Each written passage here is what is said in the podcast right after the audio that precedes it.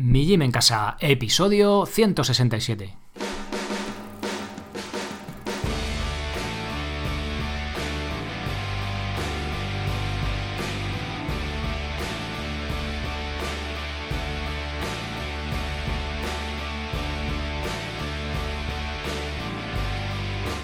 Muy buenas, bienvenidos a un nuevo episodio del podcast de Mi Gym en Casa, el programa, la radio donde hablamos de entrenamiento y de alimentación desde un punto de vista diferente e independiente. Soy Sergio Catalán de mijimencasa.com, la web donde encontraréis cursos en los que aprenderéis la técnica correcta y las progresiones de los ejercicios y los planes de fuerza y cardio en los que podéis aplicarlos, que podréis seguir para entrenar de forma independiente en cualquier parte y sin apenas material, sea cual sea vuestro nivel. Como complemento a todo esto, que es la base, digamos, del entrenamiento, están los cursos sobre movilidad, eh, tenéis el de movilidad básica, el de escápulas, sobre todo para tener unos hombros sanos, así como el de sentadilla de descanso. También tenéis el de, liberación miofascial, donde trato esos masajes que podemos darnos nosotros mismos con el rodillo de espuma después de entrenar para ayudar a la recuperación. Y para los más atrevidos está el curso de pino básico, el de subir la cuerda y el de slackline o cuerda floja. Cada mes un nuevo curso o plan de entrenamiento por 10 euros al mes.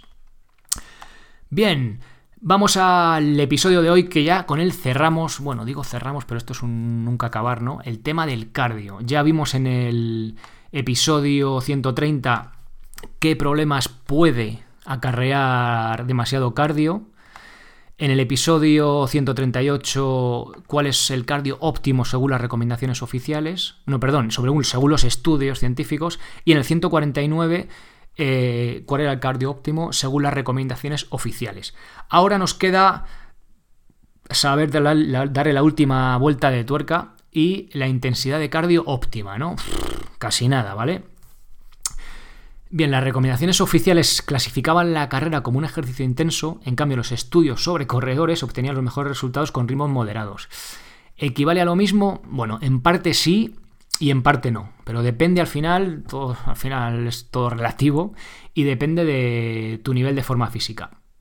La ¿Por qué? Porque las recomendaciones oficiales están enfocadas a personas sedentarias y los estudios estaban hechos en corredores habituales. En este artículo, bueno, en este artículo, en este podcast, digo artículo porque voy repasando las líneas de, de estas notas del episodio, que es un artículo en sí que lo podéis consultar. Allí tenéis todos los enlaces y todos los estudios que os voy comentando, lo tenéis ahí, ¿vale? También las imágenes Digo, en este episodio vamos a ver la forma de medir la intensidad para cada uno de los casos y lo más importante, cómo aplicarla al nuestro, ¿vale? A ver, también eh, hay que romper, quiero romper una lanza a favor de las recomendaciones oficiales que están tan mal vistas, ¿no? En algunos casos, en alimentación ya digo que está ahí, la industria está muy metida, ¿no? Y hay bastante eh, problema de intereses. Pero en este caso, poneos en, lugar de, en el lugar de. Imaginaos que sois el jefe del organismo oficial, ¿no? estáis en el comité este joder, qué narices de ejercicio son recomendaciones oficiales para todo el mundo, para sedentarios, el que corre, el que no corre, el que hace pesas, es como, vaya, a ver, cómo mides eso y cómo lo plasmas en un entrenamiento objetivo, ¿no? Es muy difícil, ¿no? Pero bueno, eh, ellos lo han hecho, eh, bueno, ya lo vimos aquí. Vamos a ver cómo aplicar eso, cómo traducir, cómo sacar esa intensidad y verla de forma objetiva y relativa a nuestro estado de forma física para poder intentar aplicar esto. ¿no? Al final, al fin y al cabo, es esto lo que, eh, lo que he hecho en el, en el plan de cardio básico, que a medida que nuestra forma física va subiendo, la intensidad que percibimos del ejercicio va siendo cada vez menor. ¿Por qué? Porque vamos mejorando nuestra forma física, ¿vale? Es algo sencillo, pero que mm, hay que darle una vuelta de tuerca. Por eso muchas veces se critica las recomendaciones oficiales. Joder, es que es muy poco, andar cinco días a la semana, media hora, es una castaña, ¿no? Y es verdad. Pero si nos fijamos en la intensidad que supone andar eso, al principio, andar para una persona sedentaria va a ser un entrenamiento más que suficiente y adecuado, pero una vez que esa persona se vaya poniendo en forma, pues vamos a poder ir incrementando la intensidad, ¿no? Bueno, pues eso es lo que vamos a un poco vamos a ver hoy, esas intensidades y a qué se aplican y tal. Bien. Las recomendaciones oficiales. El mínimo cardio recomendable para personas sedentarias. El ejemplo que se da en las guías de la American Heart Association y en la American College Sport, of Medicine, o sea, en la Sociedad, la Sociedad Americana del Corazón y en la Sociedad... Eh, se me ha ido santo al cielo. en el Colegio Americano de Medicina del Deporte, perdón, eh, las recomendaciones que tenemos de estos dos organismos, que son, ya, lo hemos visto, las recomendaciones oficiales que más evidencia científica tienen o que más peso tienen o que están más instauradas, digamos que es lo seguro que alguien con una bata blanca que un médico puede recomendar, ¿no? Y que yo oficialmente puedo recomendar, porque sin pillarme los dedos, ¿vale? Aunque bueno, luego os muestre también, eh, pues como os muestre la otra vez, ¿no? Otros estudios científicos, pero vamos a ver que no son incompatibles, ¿vale? Bueno, estas guías oficiales, vamos a llamar así, ¿vale? Guías oficiales nos recomiendan, bueno, la recomendación es el de una persona que anda a ritmo ligero 30 minutos dos días a la semana y sale a trotar 20 minutos otros dos días. Es decir, andar a ritmo ligero equivale a cardio de intensidad moderada, y trotar equivale a cardio intenso. Aquí vemos de forma clara que se trata de una persona sedentaria, es decir, eh, salir a, caminar, pues para alguien que haga, que corra o que haga con entrenamiento o que haga crossfit o que monte en bici, pues no supone un entrenamiento, no supone un estímulo suficiente para considerarse cardio de intensidad moderada, ¿no? Con lo cual está para una persona sedentaria que no anda nada. Bien. Para poder medir esto con cierta objetividad usaremos los MET. Eh, para pasar a MET, el entrenamiento de cardio, nos da la posibilidad de calcular el volumen total y a raíz de ahí ajustar dicho volumen dependiendo de la intensidad con la que estemos trabajando. Bueno, ¿qué narices es esto del MET, Sergio? Bueno, la medida para determinar el nivel de esfuerzo es algo complicado y muchas veces ambiguo. En los estudios que suelen utilizar los MET, que el MET significa Metabolic, Equivalent, Equivalent of Task, es decir, la traducción de estas siglas sería algo así como equivalente metabólico de la tarea, ¿vale? Es decir, el coste en energía que tiene para tu cuerpo el hacer una determinada tarea, ya sea subir una escalera, andar, correr, saltar, eh, cavar en el huerto o yo qué sé, lo que se os ocurra, ¿vale? También se suele utilizar la escala Borg en la que se mide el esfuerzo percibido, los vatios, ritmos de carrera, minutos, kilómetros, o sea, minutos por kilómetro, etcétera, ¿vale? Hay muchas formas de medirlo. Pero centrémonos en los MED, ya que es la intensidad, es la medida que se utiliza en las recomendaciones oficiales de, que os comentaba anteriormente. Esto nos va a servir para acotar la intensidad. Bien, poniéndonos un poco técnico, podemos decir que un MET es el gasto metabólico en reposo. Uno, ¿vale? O sea, una unidad. Que es la cantidad de oxígeno que consumimos estando sentados. Equivale aproximadamente a 3,5 mililitros de oxígeno por kilo por minuto. Lo que vienen siendo 1,2 kilocalorías por minuto para una persona de 70 kilos.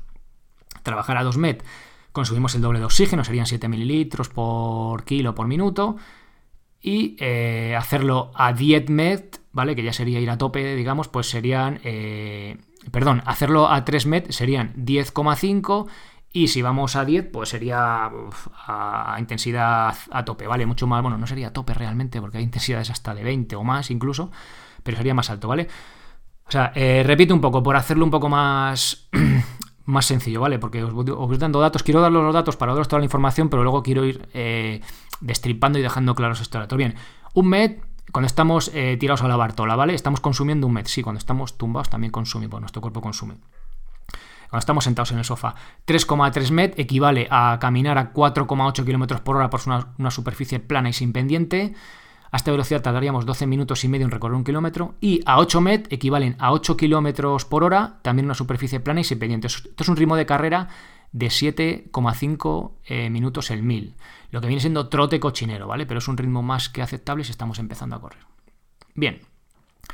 Con esto en mente ya podemos empezar a echar cuentas. Ya lo que, lo que equivale esto de correr, ¿vale? Lo que equivale a andar, ¿vale? Esto eh, estamos eh, ante una persona sedentaria, ¿vale? Acordaros. Bien. Vamos a poner unos ejemplos del estilo de los niños de primaria de matemáticas, que no, hay, que no se enteran de los problemas, les cuesta un poco a algunos. Bueno, eh, de cómo, cómo haríamos esto, ¿vale? Bien, a ver, si Pepito sale a caminar 30 minutos al día, ¿vale? Suponemos que el ritmo de caminar es el que hemos visto antes, de los 3,3 met. Durante 5 días a la semana, ¿cuántos met semanales hace? A ver, hago un inciso. Eh, las guías oficiales van como met semanales, ¿vale? El consumo semanal de energía en, estos, en, esta, en este ejercicio. Bien, son 3,3 met por 30 minutos, por 5 días a la semana salen 495 met semanales. Si os habéis fijado, Pepito es un tío muy pro que lee los artículos de esta web, escucha el podcast de mi gym en casa y sigue las recomendaciones oficiales de ejercicio aeróbico de la American Heart Association, ya que sale a caminar 5 días a la semana durante media hora. Este es el límite inferior, ¿vale? Bien, que es lo que son los, 495 metros que hemos calculado. Ahora vamos a ver a Juanito, que es el amigo de Pepito, ¿vale? Pero casi no tiene tiempo de entrenar y lo que hace es salir a correr al ritmo del ejemplo, tres días a la semana, durante 20 minutos cada día. Estos son ejemplos que cumplen las recomendaciones oficiales, que serían 8 MED, que es ir corriendo, a trote cochinero, pero corriendo, por 20 minutos, por 3 días a la semana, serían 480 semanales, ¿vale? Pues más o menos como el otro. Ya fijaos que este no corre, o sea, este corre, pero el otro anda, con lo cual al final el consumo es el mismo, ¿vale? Muy parecido. Y ahora vamos a un tercer ejemplo. Eh, Roberto, que es un fuera de serie y no solo escucha el podcast, sino que me está suscrito a los cursos, entonces lo hace todo perfecto, ¿no? Bueno, bien cachondeo aparte. A ver, eh, vamos, sale a caminar 30 minutos dos días a la semana y sale a correr otro 20 minutos, ¿vale? Bueno, haciendo las cuentas, no voy a decir las cuentas, lo que es un rollo, eh, salen 518 metros semanales, ¿vale? Siguiendo con las recomendaciones oficiales, combinando ambas, intensidades, el rango mínimo debería ir de 450 a 750 met semanales, empezando en el umbral inferior y aumentando progresivamente a medida que nos vamos poniendo en forma. El máximo está basado en 6 met, 5 días a la semana, ya que se considera moderada intensidad hasta los 6 met, ¿vale? Bien, eh, repito, este es el mínimo recomendable aparte de nuestro movimiento del día a día. Solo considera entrenamiento si mantenemos una actividad cotidiana de intensidad moderada durante al menos 10 minutos. Es decir, si vamos a coger los niños al cole y vamos rápido, si son 7 minutos no lo considera ya, ¿vale? Bueno, ya sabéis, hay que, acotar, hay que partir en algún sitio. Si vamos andando a paso alegre al trabajo, pues o subimos a un décimo por las escaleras, pues ya eso lo podemos contar como ejercicio, ¿vale?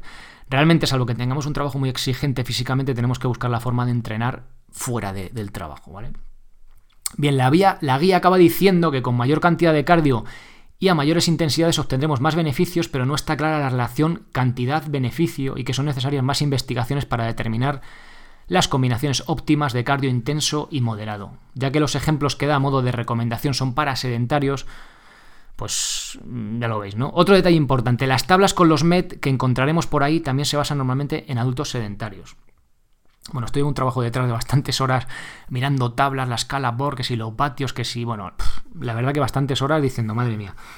Eh, ¿Qué pasa? Que, imaginaos, pues un, voy a poner un ejemplo un poco, eh, remo, ¿no? Un tío que sea competitivo en CrossFit, ir a remo a un ritmo de una persona sedentaria no es igual ni calentar, ¿vale? Con lo cual es que esto es muy importante, ¿vale? o sea, que las recomendaciones oficiales están para personas sedentarias, una vez que para empezar a entrenar. ¿Cómo empiezo? Con esto. Una vez eh, esas intensidades, o sea, más que esa intensidad, que al final la intensidad relativa es la misma, imaginaos del 80%, para una abuelita de 80 años es ir andando un poco rápido, y para uno que es joven, pues es ir corriendo, está en forma, yo que sé, a 4 el kilómetro, ¿vale? O sea, no tiene nada que ver. Pero al final la intensidad percibida es el 80%, ¿vale? Con lo cual, en cuanto a recomendaciones oficiales, quedaros con la intensidad percibida, que pueden ser los MET, pero en cuanto al ejercicio en sí, a las pautas de que se andar, pues eso es para personas sedentarias. Una vez que ya no somos sedentarios, tenemos que subir esa intensidad, ¿vale? No esa intensidad, cambiar el ejercicio para mantener la intensidad, ¿vale? Ahí está, ahí está el, cambio de chip. Bien, los MET, estos, esta medida de consumo de ejercicio en los estudios. Aquí vamos a ver con más claridad que los ejemplos que relacionan los MET con la intensidad del ejercicio dependerán del estado de forma física que tengamos, ya que al mejorar nuestro consumo de oxígeno, el V2 max, seremos más eficientes a la hora de realizar la misma tarea y por lo tanto nos costará menos. ¿Os acordáis que eran los mililitros de oxígeno consumidos? Si yo soy más eficiente si mi cuerpo, y estoy entrenado eh, a, correr 5 kilómetros, a, una persona sedentaria a correr a ritmo de 5 minutos el kilómetro, a correr, bueno, más o menos alegre, ligero, digamos, dependerá, el que, el que sea corredor dirá, madre mía, eso es, eso es alegre, eso es lento, a lo mejor para mí no y para otros ir rápido. Bueno, a 5 kilómetros el kilómetro es ir a tope consumiendo un oxígeno a la leche, resoplando ahí como, como, como un, una locomotora, y para un tío que sea atleta que esté entrenado, pues igual calienta ese, a ese ritmo, ¿vale? Con lo cual es mucho menos oxígeno, mucho menos consumo de oxígeno al final. Pues ahí tenemos la, diferencia de la intensidad. Bueno, se va viendo un poco. Voy dando muchos datos, pero voy parando a hacerlas. A aclarar las cosas, ¿vale? Que los conceptos queden claros. Bien.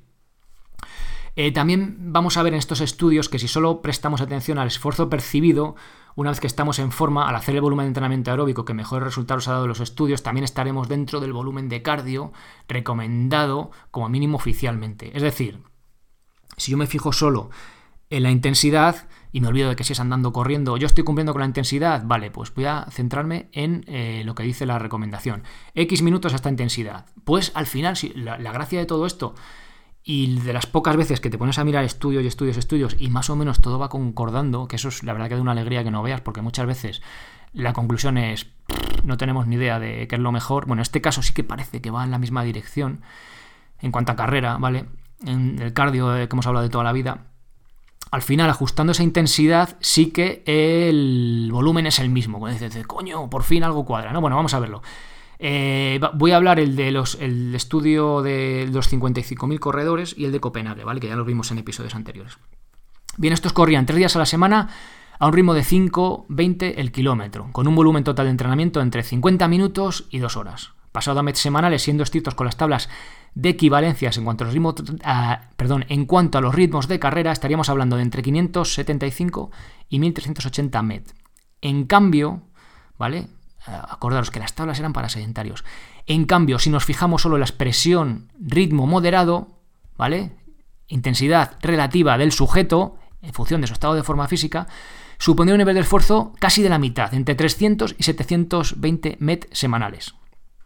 Repito, MET estricto, es decir, esfuerzo estricto, de 575 a 1380 y MET de esfuerzo percibido, ¿vale? Ajustado al sujeto, que realmente es lo que sí que tiene más lógica, es entre 300 y 720.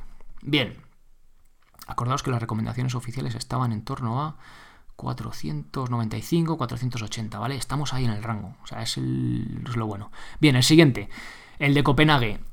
Eh, eran de 1 a 2,4 horas de carrera a la semana, dividido entre 1 y 3 días a ritmo moderado. Si nos fijamos en el ritmo hilando muy fino, nos saldría, bueno, después de destripar el estudio, sacar ahí los ritmos de carrera, las millas, que esto lo miden en millas, tal, bueno. Bueno, no, lo de Copenhague no, eran los otros, pero bueno. Eh, ahí pasando kilómetros por hora a ritmo de, de minutos por kilómetro, haciendo un poco ahí de cábala, nos salía a 7,30 al kilómetro. Más lentito, ¿vale? Pasado este ritmo a equivaldría a un esfuerzo de entre 400 y 1152 MET semanales, ya os digo, eh, fijándonos únicamente en las tablas, ¿vale? Si fueran sujetos sedentarios. Pero si nos fijamos eh, esta vez en la expresión ritmo moderado, igual que antes, equivale exactamente igual que la anterior, ¿vale? Equivaldría entre 360 y 864 MET semanales. Antes nos ha salido entre 300 y 720. Es que está en el margen, ¿vale? O sea, pocas veces se ve tan claro decir, coño, es que esto me cuadra, ¿vale? Bueno, pues ahí está. Bien. Perdón. Pasando los MET, esta, esta medida, a esfuerzo percibido. Creo que habría que interpretar los MET en función del efecto que causan nosotros. Más que en el ritmo o en la propia actividad eh, y ya está, ¿vale? Decir, no, aquí es ritmo. Bueno, dependerá, ya os he dicho antes, depende de la persona, la forma que esté, una intensidad dada, eh, un ritmo dado, supondrá un esfuerzo del 100% o del 50%, ¿vale? Bien. Si dos personas están corriendo a una velocidad de 7 minutos el kilómetro, pero una está empezando con esto de correr y la otra es alguien que compite en atletismo, no tiene nada que ver, ¿vale? La primera estará en torno a 8 met y la segunda puede que no llegue ni a los 3, ¿vale? O sea, nos damos cuenta de la diferencia. De hecho, en el propio estudio que habla sobre los MET, otro estudio más que los enlazo ahí, clasifica cada actividad en ligera, moderada y dura e intenta equiparar los MET a vatios. Está muy bien como esfuerzo medir gran cantidad de deportes o actividades a diferentes intensidades, pero dependerá del grado de entrenamiento de la persona una vez más. Por ejemplo, el de correr a 6 minutos el kilómetro es un esfuerzo suave o duro. Por ello creo que deberíamos centrarnos en el esfuerzo percibido en vez de tanto número y tanta equivalencia, ¿vale? En ese estudio que os comento tienes, yo que sé, jardinería, esfuerzo leve, intenso, duro. Eh, había judo, judo depende, o sea, compitiendo en judo es que das ahí el 200%, ¿sabes? Depende, es que es... Depende de muchas variables, ¿vale? Con lo cual se intenta acotar si está bien saber que muchas veces eh, los que los científicos, también los que dedicamos a divulgar, nos gusta daros información práctica de, mira, estos son 10, pero es que no son 10, ¿vale? O sea, son 10 de esfuerzo percibido, pero de vatios, lo que decía antes, el que compite en CrossFit y el sedentario, el sedentario haciendo series a full o haciendo un tabata, igual va, yo qué sé, a, no sé, es que me voy a inventar, a 500 vatios, ¿vale? Por, por minuto, me estoy inventando totalmente la medida, ¿eh? igual va, igual no tiene nada que ver. Y el que calienta, igual el que compite en CrossFit calienta 800, ¿vale? Con lo cual es que no... ¿vale? Depende de la persona. Bien. Además, con esto eh, nos podemos mantener dentro de las recomendaciones mínimas en cuanto a entrenamiento aeróbico, si solo prestamos atención al esfuerzo percibido, y además progresar en cuanto a rendimiento. Realmente superaremos estas recomendaciones en cuanto a METs, ya que a medida que nuestro estado de forma mejora, si fuéramos sedentarios, un ritmo de carrera lento comenzará siendo un esfuerzo intenso y acabará por llegar a ser uno ligero. Y de esta forma nos situaremos en la intensidad y volumen de entrenamiento de los estudios con mejores resultados en cuanto a salud. Es decir, yo empiezo con el entrenamiento que me dice la recomendación oficial, pero luego dejo eso de lado, o sea, dejo eso de lado porque me voy poniendo más en forma, con lo cual a mí ya caminar no me supone un entrenamiento, y como mejoro mi estado de forma física, pues eh, con los mismos MET eh, puedo ir corriendo en vez de andando, ¿vale? Se traduce simplemente en eso. Os he dejado una, un dibujo, una gráfica para entender esto, ¿vale? Traduciendo los MET a esfuerzo percibido. Es decir, de 1,6 a 4 es un esfuerzo ligero, de 4 a 6 es moderado, de 6 a 8 es duro, de 8 a 10 es muy duro y a partir de 10 es extremadamente duro, ¿vale? No entro más en esto. Eh, pues eh, esto, ¿cómo lo traducimos? Esto, esto sí que mola. ¿Cómo traducimos esto a esfuerzo percibido e intensidad? porque al final, si los MED a mí me dan igual, pues a mí también, porque realmente, o sea, en la práctica, que si estoy a 3 MED, a 7 o a 8, me da igual. ¿Cómo traducimos esto? Bueno, pues eh, ligero, esfuerzo ligero es que podemos ir hablando, o sea, perdón, esfuerzo ligero que podemos ir cantando, es decir, yo paseando, puedo ir cantando, ¿vale? Y silbando, o a trote cochinero, puedo ir si voy mi cochinero cantando, ta, ta, ta, ta, vale, puedo ir cantando. La persona sedentaria igual ya no, ¿vale? Un ritmo moderado, podemos ir hablando una conversación tranquilamente con frases completas. En uno duro ya, pues ya no podemos decir frases muy completas. En uno muy duro, podemos decir solo ¿qué tal vas? Bueno, bien, ¿sabes? Así dos palabras sueltas y extremadamente duro, pues ya a tope, ¿no? Podríamos decir. Esto es un poco por eh, traducir esto a, a realmente a la sensación que tenemos, ¿vale? durante el propio ejercicio físico. Bien, usando los datos del estudio de Copenhague se ve esto de forma clara. Los corredores ligeros tenían un ritmo aproximado de 7.30 al kilómetro, lo que viene siendo un trote muy lento, ¿vale? Y los corredores intensos corrían un ritmo de 5.20 por kilómetro, lo que puede considerarse alegre, tampoco élite, ¿vale? Ni mucho menos. Pero bueno, si corres, pues ya es un ritmo que puedes mantener. Si sois corredores con cierto nivel, este ritmo intenso podría considerarse un trote suave. Por lo que os he dicho, vale, lo voy repitiendo, pero es que es al final el, kit de la cuestión. Por eso mismo el propio estudio encontró, fijaos, en el propio estudio lo dice, más apropiado una escala de intensidad relativa que una absoluta, debido a los rangos de edad también, que eran de 20 a 95 años, ¿vale? Que en nuestro caso podía verse el estado de forma física. yo estoy hablando del estado de forma, pero en este caso se centra en los años. No es igual un chaval de 20 años que se ponga a correr que una persona mayor con 95, ¿vale? Que luego tenemos casos de gente de 80 años que está más en forma que uno de 20 o de 30, pero, ¿vale? Al final se trata del sujeto y de la intensidad relativa que percibe esa persona. Bueno, Sergio, vaya chapa nos está dando hoy. ¿Cómo aplicamos todo esto? Ya, me queda poco, ya estoy terminando, venga, aguantad, ¿eh? Bien. Habiendo analizado los estudios y las recomendaciones oficiales me quedo con los volúmenes de cardio de los estudios de Copenhague y de Texas, el de los 50.000, perdón, el de los 55.000 que os decía, ¿vale? Que además, si nos fijamos en el esfuerzo percibido, encajan con el mínimo recomendado por la American Heart Association y la American College Sports of Medicine. Las guías oficiales, vamos. Esto nos permite empezar de cero dentro de las recomendaciones oficiales y progresar en rendimiento dentro de ellas en cuanto a volumen, pero creciendo en cuanto a intensidad. De esta forma nos mantenemos en rangos óptimos en cuanto a salud según los estudios y también según las recomendaciones, ya que las propias recomendaciones recomiendan valga la redundancia del recomendado, sobrepasar este mínimo y nosotros lo estamos haciendo a través de la intensidad, ¿vale? Precisamente porque estamos mejorando nuestro consumo de oxígeno, porque necesitamos menos oxígeno para la misma, la misma tarea, ¿vale? Bien, además, siguiendo las recomendaciones en cuanto a variedad que hace la, bueno, las guías oficiales, deberíamos trabajar diferentes intensidades de ejercicio aeróbico. El, vamos, el cardio de toda la vida, este de salir a correr, ¿vale? Despacito al trote, tal, bueno, a intensidades eh, menos 70% y tal, más el HIT, ¿vale? Que es alta intensidad. Bien, en, varios estudios se mejoró el riesgo de enfermedad cardiovascular y muerte prematura, incluyendo el ejercicio de caminar a ritmo ligero, pero se mejoró aún más al incrementar la intensidad. Os dejo el estudio si solo pudieron elegir un tipo de entrenamiento de cardio, creo que a día de hoy me quedaría con el HIT, vamos, con alta intensidad, pero veo positivo utilizar diferentes intensidades, ¿vale? Yo utilizo ambas. Además, también un poco como según me apetezca, ¿no? O sea, tampoco esto es algo cerrado, ¿vale? Realmente no tenemos evidencia para decir esto es mejor, esto es peor, bueno. Mm, da a tu cuerpo estímulos variados, ¿vale? Haz ejercicio, pero no tenemos la, certeza absoluta de que eh, sea mejor uno que otro. Sí que parece que el HIT tiene respuestas metabólicas mejores, ¿vale? Que el simple trote, vamos, y de hecho, trote muy largo, maratones y demás, pues eh, resulta más desgaste, puede traer más problemas, ¿vale? Pero aquí lo que estamos es acotando en plan para salud, longevidad y demás, acotado pues no habría mucho problema. No hay estudios de HIT, seguramente pues, con el paso de los años irán llegando, ¿no? Pero realmente ahora mismo con lo que tenemos, bueno, pues las recomendaciones oficiales sería hacer, mezclar un poquito de cada. Bueno, ¿y cuánto cardio es todo esto que nos, que nos comentas? Bueno, estaríamos hablando de un trabajo que equivaldría de 450 a 720 MET semanales. En este caso, el mínimo viene dado por las recomendaciones y el máximo por el, por el menor volumen de los estudios, lo que significa que tenemos cierto margen por encima y por debajo.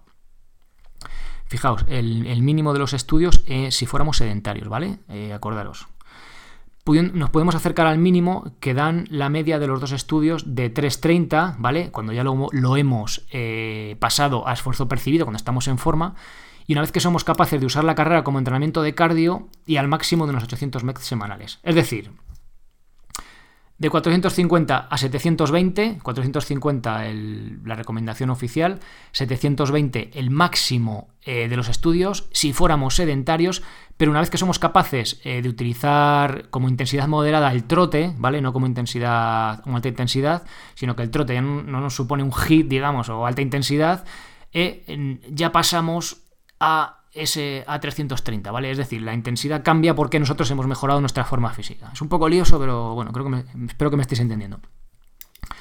Bien, eh, por supuesto, eh, esto que os digo, tratando los MED, los, los últimos de 330-800 semanales, los estudios, eh, como esfuerzo percibido, ¿vale? Y una vez que estemos en forma.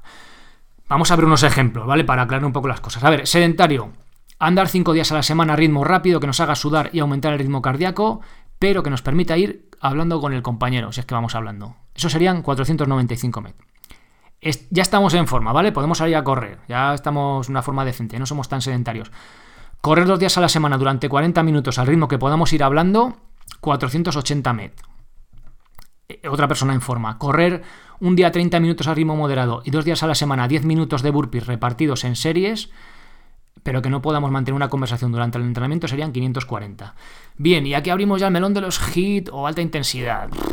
Otro melón, ¿vale? Otro jardín. Bien. Los entrenamientos HIT, una vez que estamos en forma, merecen una clasificación aparte, ya que la capacidad de trabajo que podemos desarrollar haciendo, por ejemplo, 5 minutos de burpees al máximo, es brutal, ¿vale? Y va más allá de los 12 MET, que es como las tablas, luego ya como que se sale, ¿no? Entonces ya... Y luego, además, las respuestas metabólicas que tiene el organismo el efecto EPOC este, ¿vale? De consumo después de, de haber acabado mientras nos recuperamos, es bastante complejo. Con lo que mientras no haya algo más específico, eh, lo compararía con, por ejemplo, 10 minutos de burpees o de alta intensidad, pues con 30 minutos de carrera a ritmo moderado, ¿vale? Es decir, en mi caso, 10 minutos haciendo series de burpees que supone un esfuerzo parecido a correr 30 minutos. Lo que solemos decir cuando hablamos de saltar a la comba.